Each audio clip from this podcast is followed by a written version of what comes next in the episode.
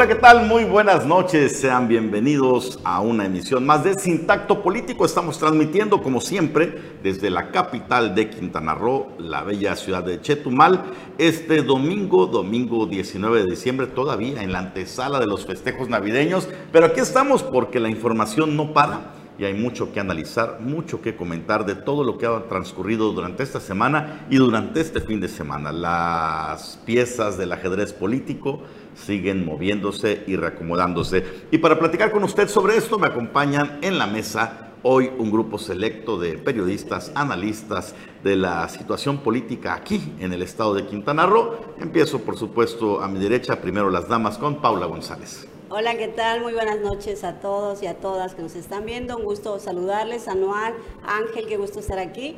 Y pues sí, ha sido ya 19 de diciembre, pero son días intensos en la política, ¿no? Hay mucho de qué platicar. No ha habido tregua navideña hasta ahorita. Como siempre, también está con nosotros el periodista decano de la información en Quintana Roo, Ángel Ramírez Hernández. Anuar Paula, muy buenas noches, estimada audiencia de Sintacto Político. Sí, una semana bastante compleja, sobre todo este, este tema que trae el presidente Andrés Manuel López Obrador con el INE y que bueno, ahí se están haciendo, pero mire, ella le respondió el INE y bueno, pues su revocación o lo que sea, eh, pues se le dejaron en stand-by y a ver qué sucede. Y la visita precisamente el día de hoy del presidente Andrés Manuel López Obrador y lo que sucedió pues con esta revisión de obras. Y sí, eh, más al ratito se va a incorporar con nosotros, como cada domingo también Carlos Pérez Zafra. Pero mientras tanto, pues vamos a abrir fuego. Ya vio el look además navideño de Ángel Reyes Hernández. Es su segundo, su trabajo anual, disfrazarse de Santa Claus, repartir juguetes a los niños. Oye, ya que el periodismo no deja, bueno, pues hay que hacer otras opciones, ¿no? Claro. Hay que hacer un poco de todo. Bueno, ¿qué tan grave o qué representa para nuestro país esto que está eh, ocurriendo este diferendo legal jurídico que ya está en manos, de, además de la Suprema Corte de la Justicia, entre el Instituto Nacional Electoral y Andrés Manuel López Obrador, que traen un pique desde hace, bueno, desde el principio de la administración prácticamente. Sí, es correcto. Eh, siempre, eh, bueno, ya hace algunos este, años que, que ha habido ahí, pues ahora sí que un pleito entre Lorenzo Córdoba, Ciro Murayama y algunos otros magistrados del INE y este, con el presidente, ¿no? Y, en este caso es eh, la revocación de mandato, que el INE argumenta que no tiene presupuesto para realizarla, ¿no? Entonces, en un dictamen que se resolvió esta semana, eh, por mayoría de votos se decidió pues que no se iba a realizar, ¿no? Que no se iba a realizar por falta de presupuesto. Yo, yo, yo, Anuar, yo, no, yo no le veo, y, lo hemos platicado muchas veces aquí sobre esta mesa de acrílico y en otros espacios que hemos compartido, yo no le veo una importancia a esta revocación de mandato. Finalmente fue elegido por seis años y así va a ser, tiene que terminar sus seis años, eh, es constitucional. Ahora, eh, al principio, bueno, le habían retirado recursos al INE, ¿no? Le habían eh, ahí mermado. Y aparte, no conforme con eso, yo no sé cuánto pueda costar toda esta parafernalia que, genere, eh, pues hacer esta, este parapeto.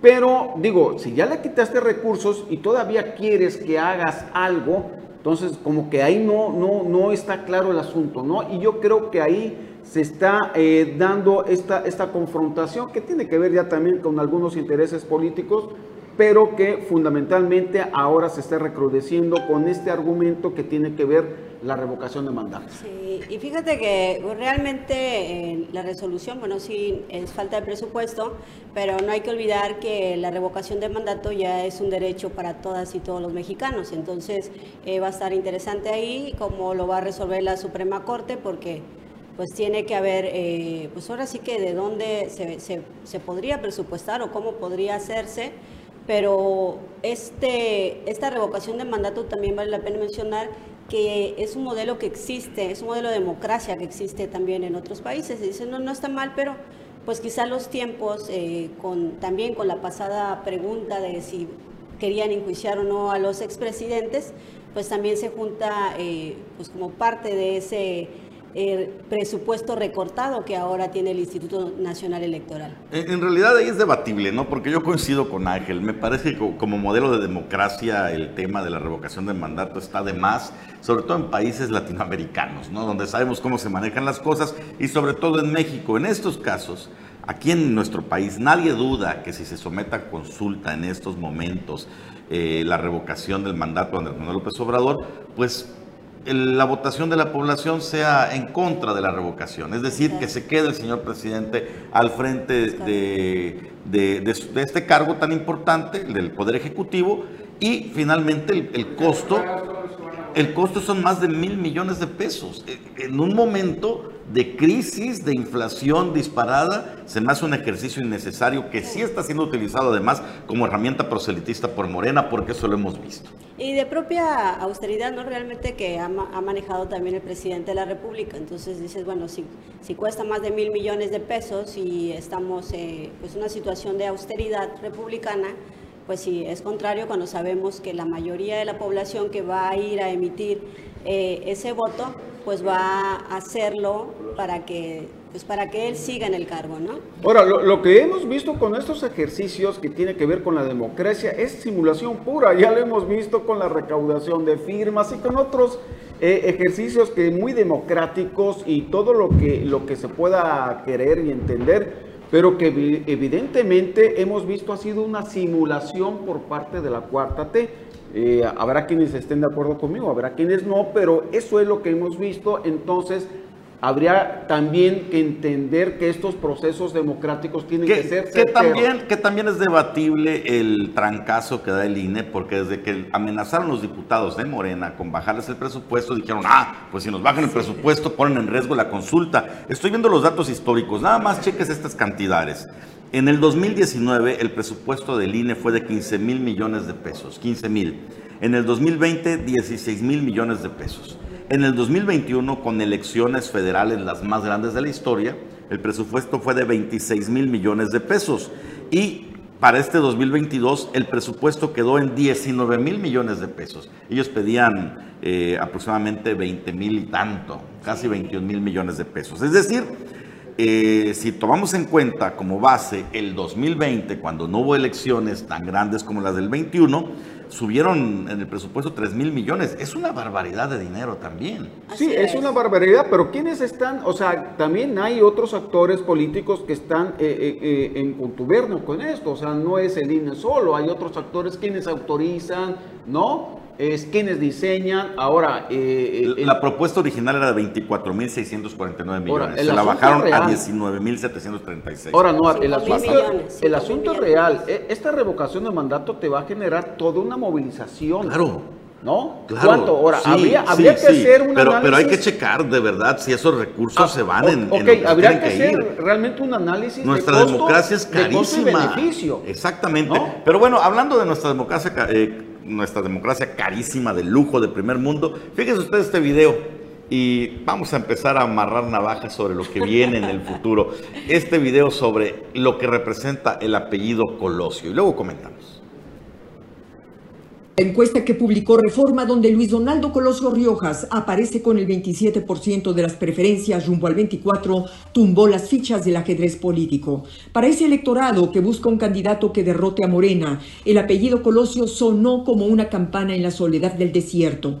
Colosio Riojas ganó la alcaldía de Monterrey. Los regios lo ven como un joven disruptivo, surgido de la ciudadanía y no de las cúpulas partidistas. Se atrevió a decir la gente primero, los partidos después lugar de salir a golpearlo, los partidos tradicionales deberían preguntarse por qué ese joven le gusta a la gente. Hace política de manera distinta, rompe tabúes e intereses burocráticos, aparece como un mexicano libre, auténtico, sin esa carcasa que usan los políticos para engañar. Colosio Riojas es figura antisistema, víctima directa del asesinato de su padre y la decadencia de una forma de hacer política que con López Obrador sigue vigente. Colosio es una llamada de alerta a los partidos históricos Si quieren sacar a Morena de Palacio Nacional, tienen que escoger a un candidato o candidata con un método que involucre a la ciudadanía. Algo más sobre el apellido Colosio. No hay partido político que tenga derecho a sentirse dueño de la marca. Las dos balas que acabaron con la vida del candidato a la presidencia de la República, Luis Donaldo Colosio Murrieta, acabaron también con su militancia. La forma como murió, las razones y las condiciones que lo llevaron a encontrar la muerte lo transformaron en símbolo, pasó a formar parte del inconsciente colectivo y de la mitología nacional. Hay muertos que ganan batallas o logran triunfos que en vida no pudieron alcanzar. Nadie sabe qué puede pasar de aquí a dos años con Luis Donaldo Colosio Riojas, pero su nombre hizo recordar la ley de los antídotos. Veneno mata veneno. Un mito acaba con otro mito. El espíritu de Colosio acaba de tocar la puerta de Palacio Nacional.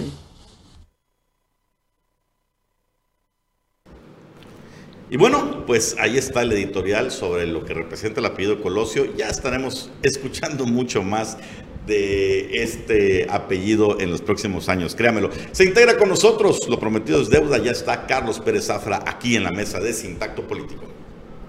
Hola, ¿qué tal? Muy buenas noches, qué gusto saludarlos, la verdad, ese en vivo y a todo color, este domingo 19 de diciembre aquí Don Carlos estaba, don Carlos Toledo decía que no iba a venir hoy porque era domingo y que ya Navidad y todo. No, aquí estamos, don Carlos, siempre. O sea, 24-7 a sus órdenes, ya sabe, los esclavos de la información. Bueno, pues mucho gusto saludarlo y quiero decirles que cuando parecía que el PRI no podría tener alguna alternativa en el proceso, pues empieza alguien nada más a alzar la mano y les voy a mostrar quién en este video. Por favor. ¿Quién se está perfilando para ser posible candidato y de que sabe de política? Sabe de política, que ha tomado un curso, que se ha entrenado, que nos ha involucrado, inclusive nos ha, nos ha dado muchas muestras, nos ha, nos ha motivado para que aprendamos más de la comunicación política. Y estoy muy agradecido con él, la verdad, lo admiro, es mi amigo, pero eso, la decisión, pues será de cada quien.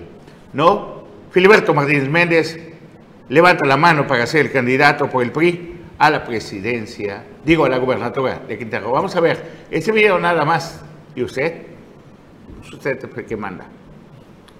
El PRI en Quintana Roo ya perfila sus posibles candidatos a la gubernatura por el estado. En las últimas semanas, uno de los nombres que ha sonado es el del químico y político Filiberto Martínez Méndez, quien se encuentra a la espera de tener la oportunidad de representar al partido tricolor en 2022. El creador de la campaña Selva Mare Historias para la promoción del estado de Quintana Roo nació en Palenque, Chiapas, el 2 de noviembre de 1970. A los 20 años realizó sus estudios universitarios de químico farmacéutico biólogo en la Facultad de Química de la Universidad Autónoma de Yucatán. Sus primeros pasos en la política fueron en 1997 como auxiliar en el servicio a la comunidad en el programa de atención ciudadana del Estado para posteriormente continuar como encargado. En 1999 fue designado director de atención ciudadana del Ayuntamiento de Solidaridad para luego ser nombrado coordinador de educación, salud, cultura, deporte y atención a la juventud en el 2000. Durante la administración que encabezó Gabriel Mendicuti en Playa del Carmen fue primer regidor con la Comisión de Turismo y Comercio del Ayuntamiento y en 2005, durante la administración de Carlos Joaquín González, fue designado como secretario general del ayuntamiento. En febrero del 2000 ganó la diputación por el noveno distrito electoral que comprende los municipios de Solidaridad y Tulum, y desde el Congreso del Estado impulsó y logró la aprobación por unanimidad de la nueva Ley de Protección Civil del Estado, la cual es considerada la más avanzada en el país. En abril de 2011 asumió la presidencia municipal de Solidaridad luego de ganar las elecciones por el Partido Revolucionario Institucional hasta el año 2014 para posteriormente postularse como candidato a diputado local en la doceava legislatura del Congreso del Estado por el quinto distrito. Filiberto Martínez se ha declarado listo para contender por la candidatura del tricolor y mediante entrevistas ha asegurado que la gente debe reflexionar cuidadosamente su elección y ver sobre todo los resultados que ha tenido en las diversas posiciones en las que ha estado como presidente municipal de Solidaridad, así como en la diputación local.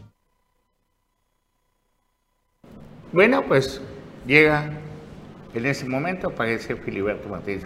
¿Qué está pasando y cómo están jugando? apareció también la posada del PRI, eh, ahí. Con Chepe Contreras. Vamos a ver, vamos a ver también la nota, a ver si la tiene mi amigo Leonardo Hernández, sobre la aparece Chepe, el único presidente municipal emanado del PRI, en que fue en coalición con Filiberto Martínez Méndez y Candy Ayuso. ¿Vamos a ir corte y regresamos o qué? ¿Sí? Ok, vamos a un corte y regresamos.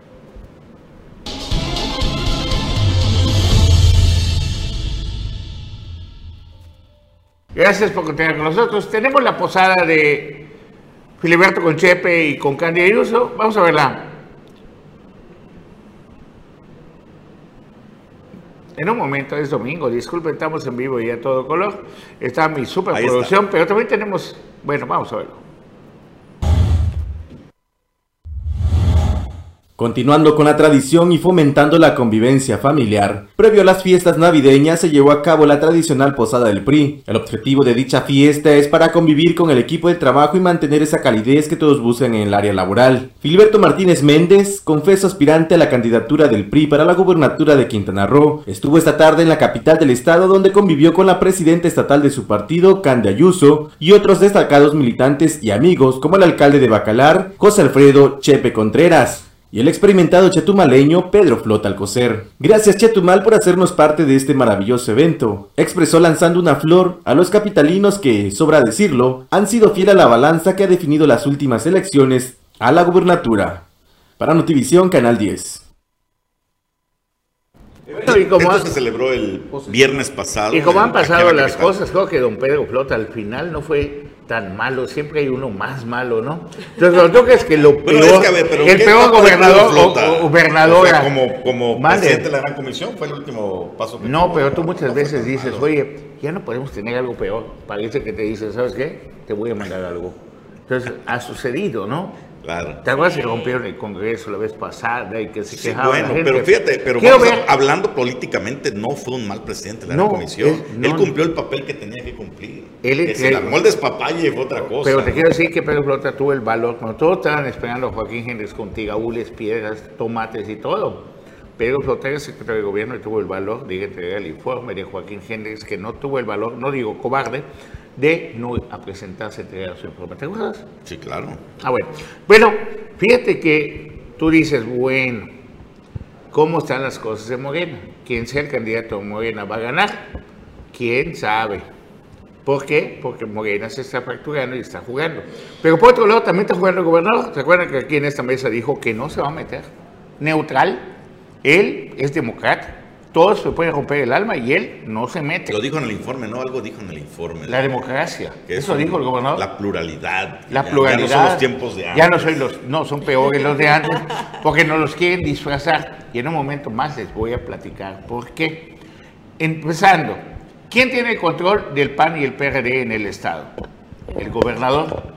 Sin embargo, Julián Ricalde Magaña, uno de los perristas, que no es lo mejor que le ha pasado al PRD, ni tampoco lo mejor que le ha pasado a Cancún y las mujeres, dio una opinión, Julián Ricalde, y se va encima al proyecto del gobernador y de gente cercana al gobernador, que es Maga Lezama, así se llama, ¿no?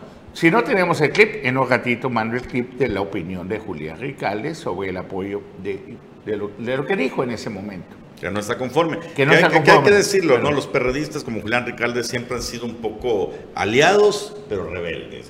porque mientras, más, también mientras más rebeldes son, mejor les va, porque también la otra, Iris Mora, hermana del todopoderoso y, multi, ya millonario director de la Comisión de Agua Potable que Gerardo Mora, que le ha dado toda la obra que se puede imaginar y que no ha dejado las cosas bien, pues le va a quedar esa diputación le puede heredar a ese que pide ser candidato a gobernador, que no tiene ni una posibilidad, pero sí tiene posibilidad por todo lo que sabe para convertirse en diputado en lugar de su hermana. Se llama Gerardo Mora Vallejo, es candidato a la gubernatura de Quintana Roo cuando hizo todo Félix González Canto para eliminar a Greg Sánchez, que iba, llevaba la delantera y que ponía en peligro que pudiera ganar Roberto Borja Angulo.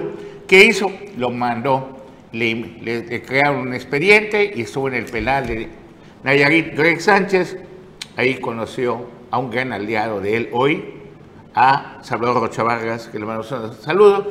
Y Salvador es el gerente de un proyecto turístico en Cozumel que se llama La Canja. Entonces, ya ves, no todo lo que parece que te va a hacer daño, lo que no mata, engorda. Bueno, entonces, ¿qué pasa con el PAN PRD? En el PAN PRD convencen y dicen, Laura Fernández, quiero que ocupes ese lugar, porque si no lo ocupas tú, lo va a ocupar Maribel. Y Mayuli va a ser ridículo, no va a tener creo que poquito, muy poquita gente. Pero, pero esto va, todavía tiene más eh, aristas, eh, Carlos, porque entonces hablamos de que el gobernador Carlos Joaquín González, con toda esta ala que está apoyando el proyecto de Mara, está en concordancia con el exgobernador Félix González Canto, que es el principal operador para la candidatura de Laura Fernández dentro del panismo perredismo. Es que un gobernador no pone todos los huevos en una sola canasta, no, no, es no son tan tontos los gobernadores como Ni los, exgobernadores. Como los humanos. bueno, pues Joaquín Henry está en todos los partidos. También Félix. Félix está en todos los partidos. Me da risa cuando medios identificados casi, casi el 99.9 con el gobernador, se quieren golpear a los que dicen, esos son de Borges, son de Félix. ¡Ey! Les quiero decir de buena fuente que le llegó la invitación a Carlos Joaquín González para asistir a la boda de la hija de Félix González Canto, que al fin y al cabo lo nieguen como quieran, son familia. Pero no fue. Pero no fue, claro, pues imagínate, imagínate, imagínate qué padrísimo hubiera estado la foto de Carlos Joaquín abrazando a Félix, felicitando a Félix, y al lado Mauricio Góngora y Eliezer Villanueva. Wow. Se, se, cae el show. Nombre. Sí, sí. Se cae, o sea, imagínate. A ver, pero eh, Claudia Fernández sería Laura, por, Laura, Laura, Laura, Laura, Fernández sería por eh, PRD. PAN y PRD. PAN y PRD. Pero a ver, eh, hasta donde ah, yo... Y posiblemente con la coalición si logran meter el... No, no hay coalición. Bueno, eso es hasta donde yo me quedé, ella era, digo, fue alcaldesa de, eh, de Puerto, Morelos, representando precisamente al, al, Partido Verde. Allá te quedaste, ¿no te acuerdas que es diputada federal del Partido Verde? Sí, entonces, bueno. Y, no había manera que metas tu UCB y le pues, pongas regresar a tu UCB. Le están poniendo, le están poniendo finalmente los huevos en una sola canasta. A ver, Morena quien es verde, o sea, precisamente que se está criticando es el Partido Verde que está agandallándose. No, no. Y al final, bueno, pues lo que yo veo, decía por ahí Juan Gabriel, lo que se ve no se juzga, ¿no? Entonces digo, bueno, lo que también, yo estoy viendo. También dicen que si camina como pato, tiene pico de pato y hace cuacuau. Pero pues no, es, no agandallarse, Ángel, porque a ver, ¿Ah, ¿quién en su sano juicio piensa que Laura Fernández sería una candidata competitiva? Nadie. Es un bulto. Eh, es un punching bag que mandan a la elección para romper cualquier posibilidad de, que, lo ocupe alguien que pueda competir. A eso iba. ¿Qué, ¿Por qué lo está haciendo? Y, yo digo, el gobernador, porque decir, gente cercana al gobernador sería cobarde. ¿Saben qué? El eh, nada pasa en este estado si no lo, permite el señor gobernador. o sea, por acción o por omisión, tanto mata, el que tanto peca el que mata a la vaca como el que le jala la pata. Y nomás para, claro, ¿qué pasa Todos los gobernadores han actuado exactamente igual. siempre. Bueno, dicen que mal de mucho consuelos de distraídos, por no decir otra cosa, ¿no? Ah, mira, también a ese se lo llevó el diablo también, no, no pasa nada, pues qué consuelo, ¿no? Me atropelló, pegó a un Cadillac. No, pero bueno, es, es, parte del manual político. pero nuestro programa... Pero realmente el poder, ¿no? Ya para la es, exactamente, es, una, es el ejercicio del poder. Se ejerce el poder y mucho más pensando en la sucesión. el, el, problema es que entonces no se van a generar, digo, nunca lo he sabido, pero por lo menos haya habido un una lucecita. Eh, no va a haber, por ejemplo, ni equilibrios y tampoco va a haber competencia porque entonces yo sí, con la candidata, por ejemplo, de Laura al actor Roberto Palazuelos, pues mejor le voy a no, pues perdón, perdón, perdón, don Ángel. A ver, perdón, don Ángel. Creo que su chip está mal. Le tiene que poner. No, no, regresar. No, no, además le voy a recordar. A ver. ¿Quién es el padrino más poderoso que tiene Laura Fernández en el estado de Quintana Roo y que fue su máximo promotor de Laura Fernández. Félix González, ¿no? Félix González Canto. Así es. ¿Quién hizo campaña por el Niño Verde para darle la senaduría por Quintana Roo? Y le habló por teléfono y le dijo, ¿cómo quedamos, Félix? ¿Sabes qué? Ganamos. Mientras estaban contando los votos en Quintana Roo, Jorge Emilio González le estaba dando la mano a Enrique Peña Nieto, que había ganado la presidencia de la República. Que ni siquiera hizo campaña. Que ni siquiera hizo campaña porque dijo, ¿sabes qué? No me estorbo, yo solito voy por los dos y gana feliz. ¿Fue así o no, don Ángel? Sí, pero vaya, esto ¿Quién, nos habla de. ¿quién de es el padrino de Laura. Fernández? ¿Quién hace que Félix, Laura Fernández Félix. se vaya al verde y compita por Puerto Morelos porque perdió en Cancún? Es Félix. Félix, es Félix. Y hoy en Laura día, Fernández es cuando Félix. llegan de Pero militar, Félix no va a hacer que Laura sea una, una, una competencia. No, Félix. ah, no, están eh, jugando diferente. No quieren hacer eso. No, no quieren Todo hacer lo eso. contrario. Entonces es lo que precisamente. Félix está cerrando- Que no Ah. va a haber entonces, vaya, francamente no va a haber ahora menos que nunca una competencia. No, No, Pero te, además estamos platicando cómo se está pintando el escenario, Ángel. No es que me caiga mal. Bueno, ¿sabes qué? Un saludo a Félix, a todos los que están en el, en el escenario político. No, es que mira, Solamente la- quieren es- cerrar las puertas A para todo que no entre Maribel. Maribel Villegas Canché y también le están cerrando las puertas a Palozuelos en Movimiento Ciudadano. Quieren, Regresando, quieren. regresando el corte, te voy a platicar a quién están impulsando por Movimiento Ciudadano para que Palazuelos no sea ni siquiera candidato.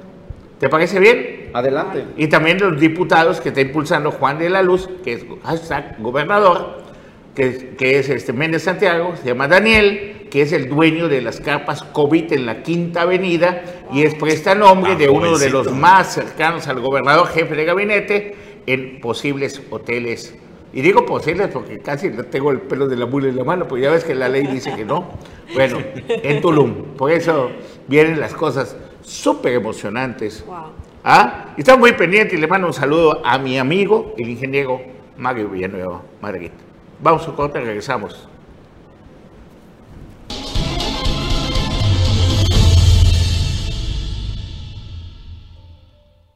Estamos de regreso en Sintacto Político. Y bueno, Movimiento Ciudadano, donde Roberto Palazuelos anda coqueteando con la cúpula, pues aquí en el Estado también tienen relación con el poder, con los que mandan, los que manejan los hilos y le quieren cerrar el paso al actor que, por cierto, yendo de aquí a Cancún ya se encuentra uno cualquier cantidad de Sí. espectaculares con su imagen, promocionando tequilas, promocionando casinos, lo que sea. Pero ya la imagen de Roberto Palazuelos promocionándose a todo lo que da. Ángel Ruiz. Sí, sí, es interesante. Él trae un camino. Además, hay que decirlo, él es mediático. o Oye, sea, pero ¿a quiénes quiere Movimiento Ciudadano? Tú ibas a decirnos, Carlos, o lo digo yo. Pues si viajamos juntos, ¿qué, qué es? O sea, tú estás como el cuento de que, oye, compadre. Pero dice- tú lo anunciaste, Oye, ¿sabes tú lo qué? anunciaste. Compadre dice que somos así de la comunidad, ¿cómo se llama? Así con todo respeto, lésbico gay. Y, y le preguntas, oye, ¿no? ¿Tú dijiste algo? No, entonces nos no. vieron. Pero quienes no lo quieren, pero son locales. A ver, sí, sí. no es que no lo quieran. Esto No, en bueno, la política no. es, son negocios Claro. al amparo de- No del poder, conviene. la mafia del poder.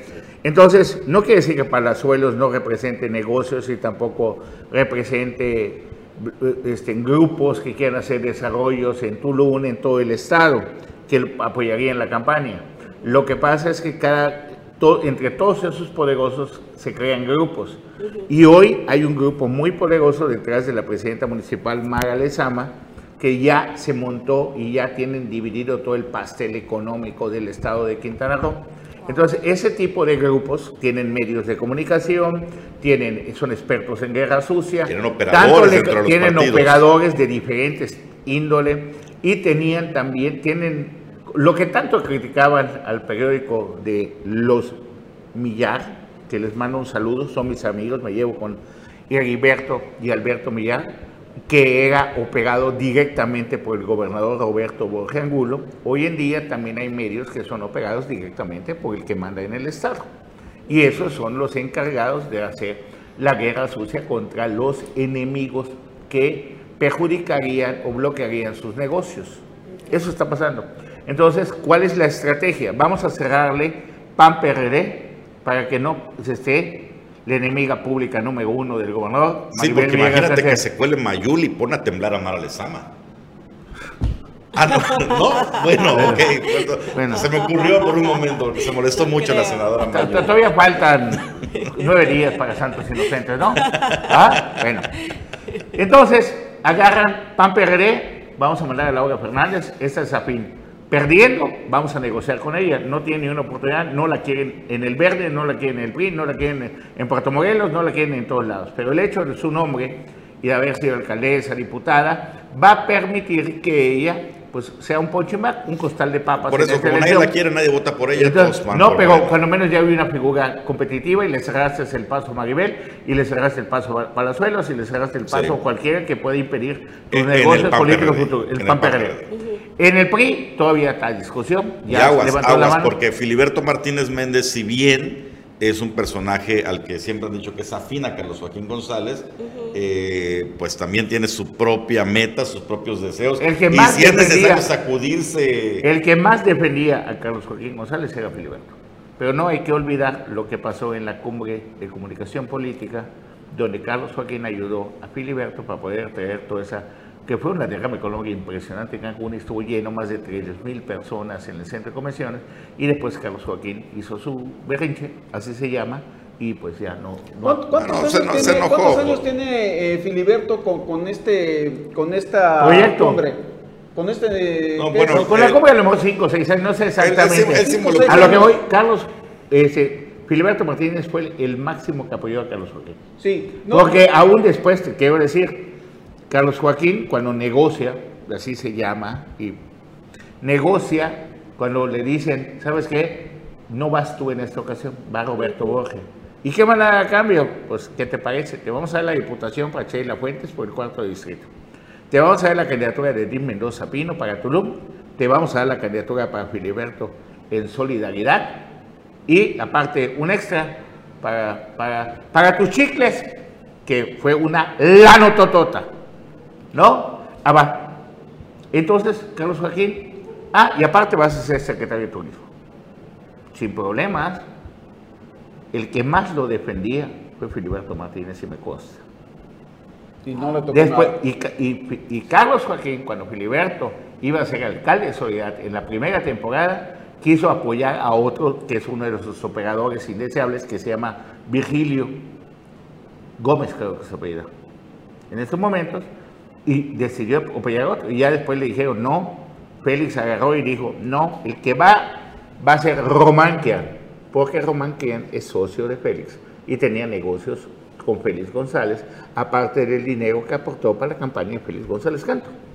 Por eso Román Quian fue el todopoderoso presidente municipal de Solidaridad, después fue director de la PICRO y después cuando lo quisieron involucrar en actos de delitos, pues nada más, no te muevas. Hoy su hija es regidora en solidaridad por la asesoría de Severo, que también fue expresidente municipal. Entonces, nada más estamos poniendo y, nos llevamos con todos ellos. Sí, es que es interesante, mira, todo este planteamiento que, que, tú estás poniendo sobre la mesa, porque yo preguntaba por eso, este proyecto, por ejemplo, franquicia, si le quieres llamar así, a lo de la cumbre, ¿cuánto le ha llevado a Filiberto? ¿Dos, tres años?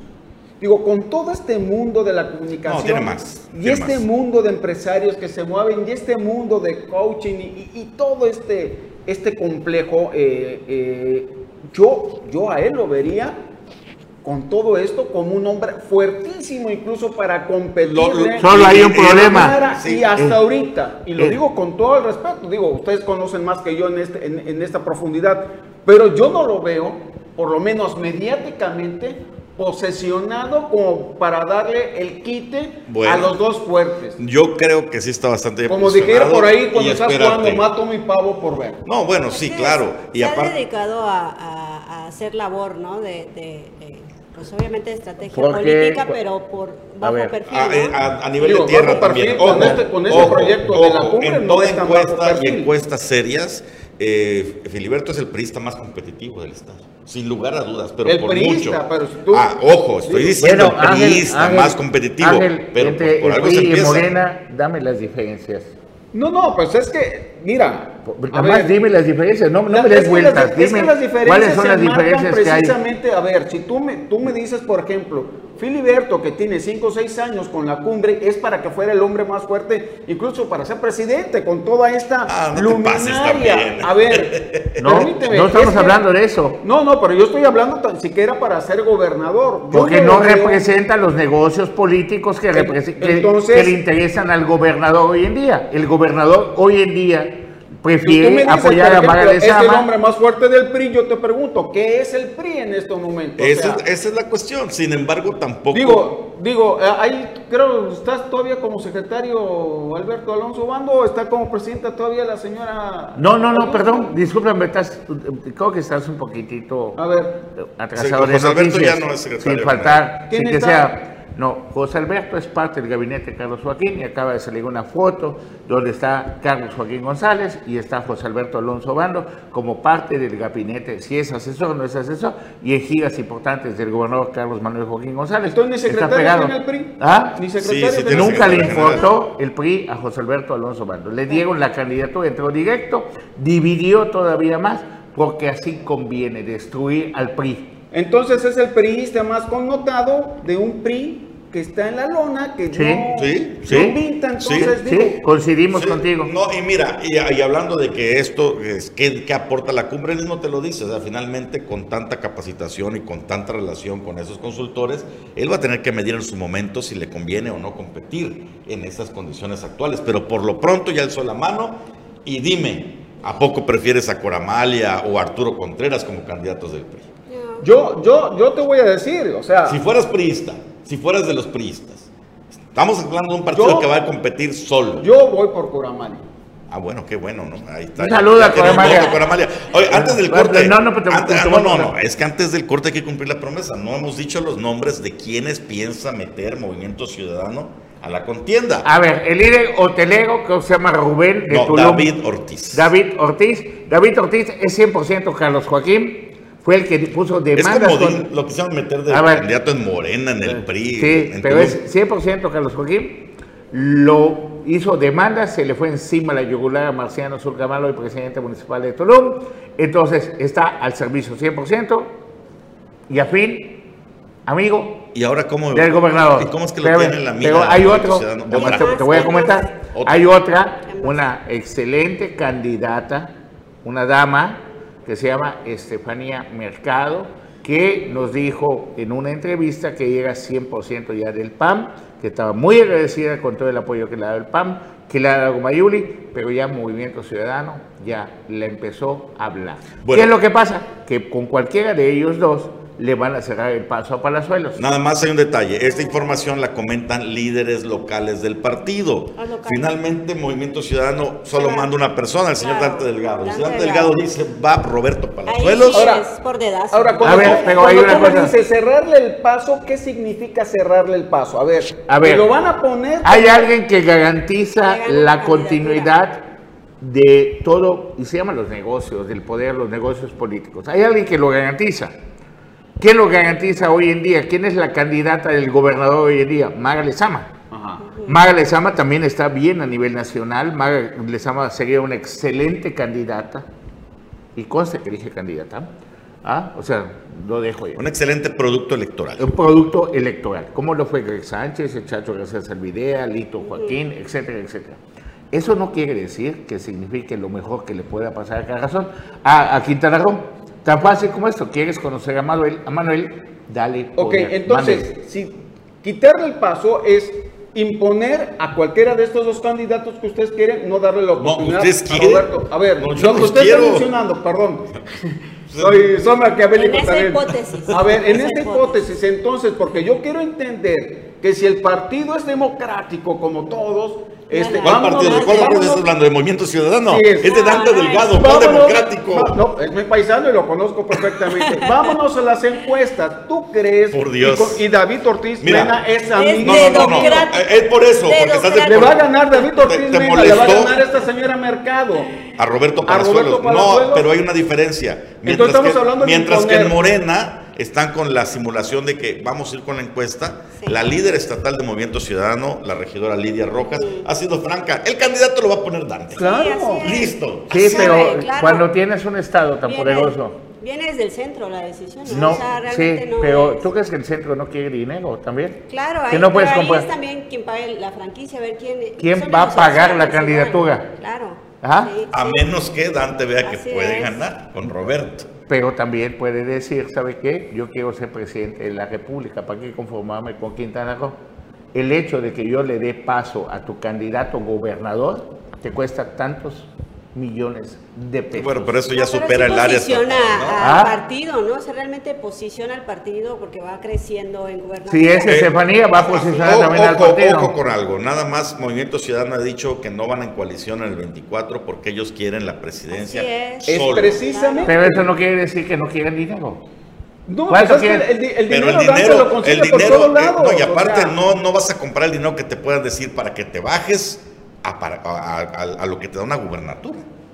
Dante ya trae una En estrategia. Quintana Roo. ¿Por qué Dante crees que Jorge Emilio quiere tanto? Por eso, está, está, está interesante, nada más estamos, mira, no es algo de pleito entre nosotros. No, No, es de pensar diferente, o sea, quien sea el candidato o candidata, vamos a tener que seguir comunicando, seguir trabajando y con esa libertad de expresión que nos toca. Ahora- wow, súper agradecidos.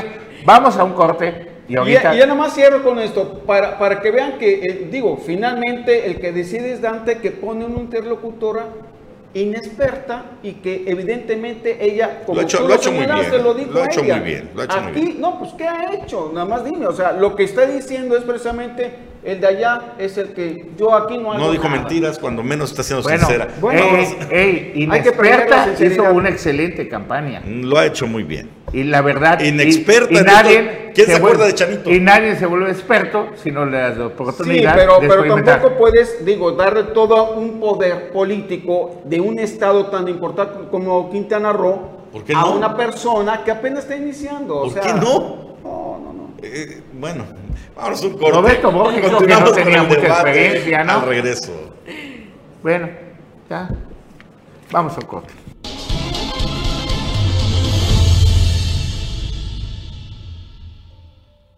También hubieron cosas, ¿no? A ver. Este fin de semana, casualmente, cuando el presidente de la República, Andrés Manuel López Obrador, iba a Uy. aterrizar para recorrer ahí las obras del Tren Maya, visitar Tulum, etcétera, etcétera, pues se orquestó una movilización en el Parque de las Palapas, el mero centro de Cancún, de la ciudad de Cancún. ¿A favor de quién cree usted? Bueno, pues a favor de Rafael Marín Molinedo, el candidato no registrado de Morena, Y que no quiere, y, Que que, ya sí no quiere, quiere que le que no quiere. y bueno. Que ya se dijo a, a él mismo que, que no iba a hablar del tema. Pero, pero que ya pues después dijo que esto no se acaba hasta que se acaba, ¿no? Tenemos un poco de audio, ¿hay algún video que tenga audio de qué dice? Porque hubo gente que Río Puerto, hubo gente de José María Morelos, De Tulum, Más- de, sí, de varios lugares. de varios Y me lugares imagino que llegaron. toda esta gente está convencidísima, ¿no? no nadie le paga, nadie lo acarrea. Este No estuvo don Jorge Portilla, manica, ahí. Ah, don. Jorge, don Jorge Portilla es familiar de Rafael Marín Molinero. Claro. O sea, familiar lejano en el sentido de que Nico, que fue su Ah, cuñado, este, eh, eh, está. pues es primo y hermano de Rafael Marín Molinero. Eso se dio allá. Y me llega un mensaje, Ángel, que te lo voy a platicar. Y me dicen que yo te platique de la importancia de este Estado para los políticos. Es solo el dinero. Aquí pueden improvisar lo que quieran y no pasa nada. Solo aportamos cuatro diputados. Los estados que más diputados tienen en el Congreso son los de más cuidado político, aunque no generen la misma cantidad de lana ni la proyección mundial. Entonces, nada más te hago llegar este mensaje. Por lo de la improvisada, que tienes toda la razón. Sí, es una joven, pero muy talentosa, que le falta experiencia, estoy de acuerdo contigo. Este, ¿Tú tenías un comentario, Paula?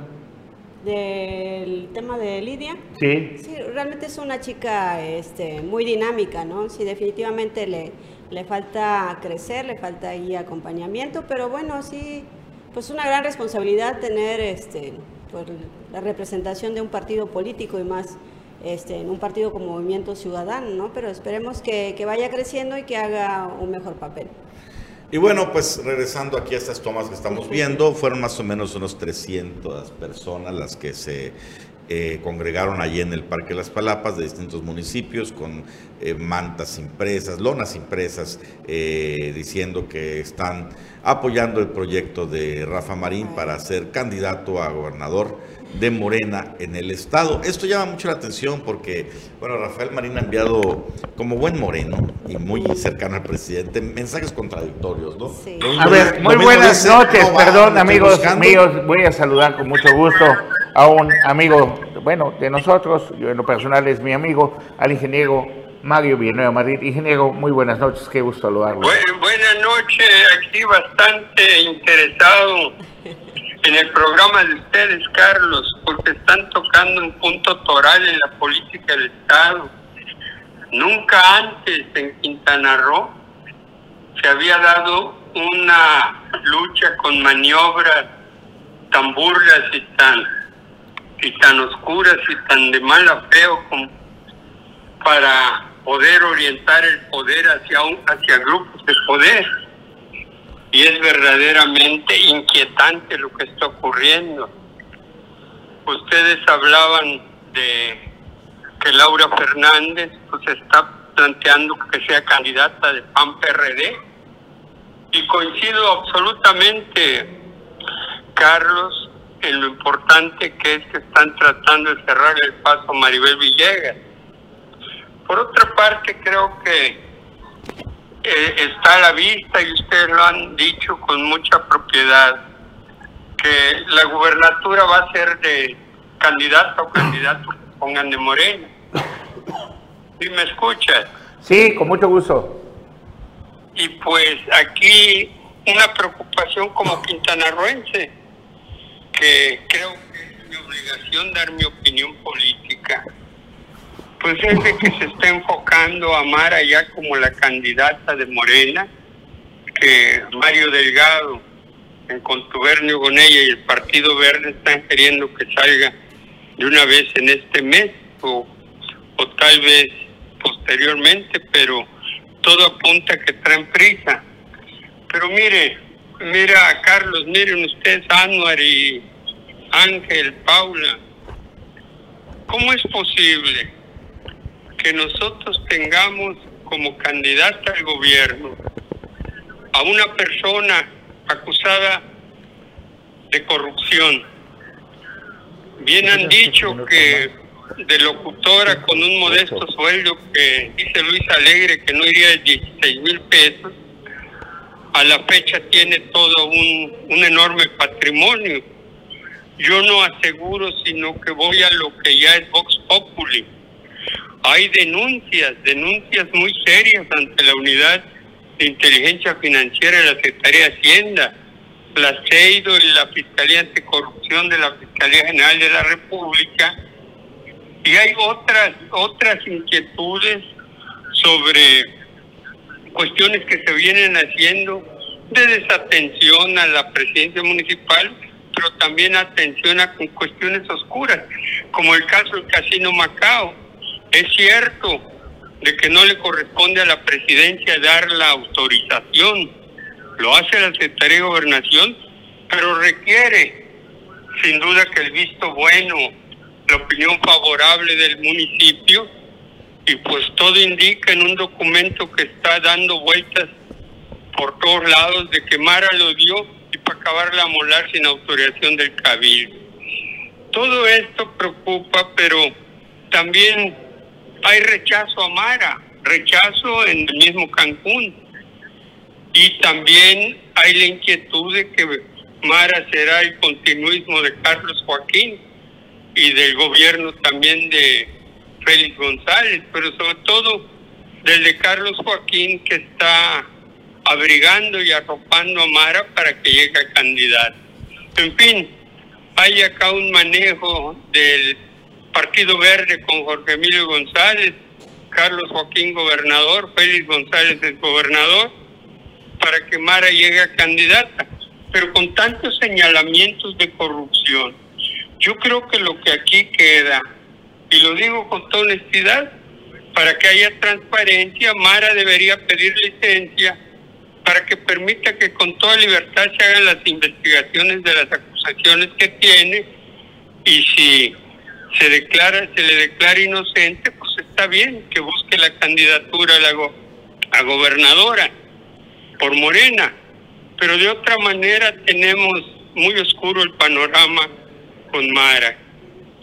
Y por otra parte, pues quiero decirlo, una amiga mía me decía que hace poco hablaba con el gobernador y él le decía que pues, aunque no querramos, Mara va a ser la candidata porque hay grupos de poder muy importantes detrás.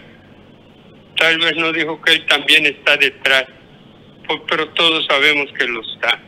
En fin, yo creo que se debe de aclarar todo eso oscuro que hay alrededor de Mara y no debe ser solo con el discurso, donde ella dice es mentira, esto es mentira, lo otro, y le están señalando que no es cierto, que no es mentira, sino documentalmente, documentos que demuestren que las acusaciones son falsas, porque de otra manera nos vamos a un proceso electoral pues viciados de origen con una candidata con demasiados señalamientos de posibles delitos de corrupción.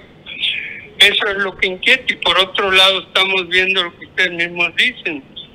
Pues hombre, ya se el PAN ya se está olvidando de Mayuli, ya está pensando en, en Laura Fernández, que es hechura directa de, de Félix González.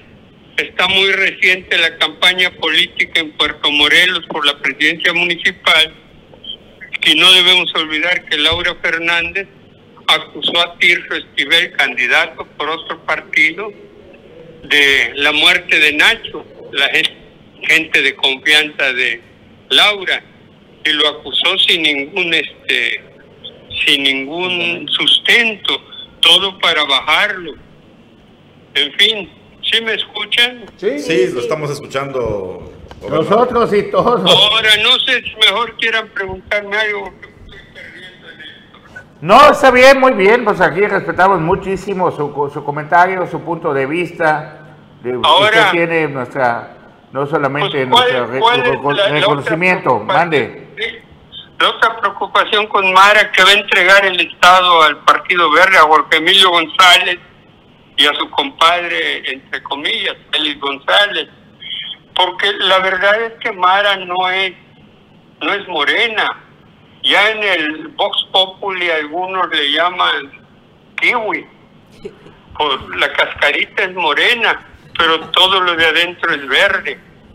O sea, con una cáscara se oculta lo verde.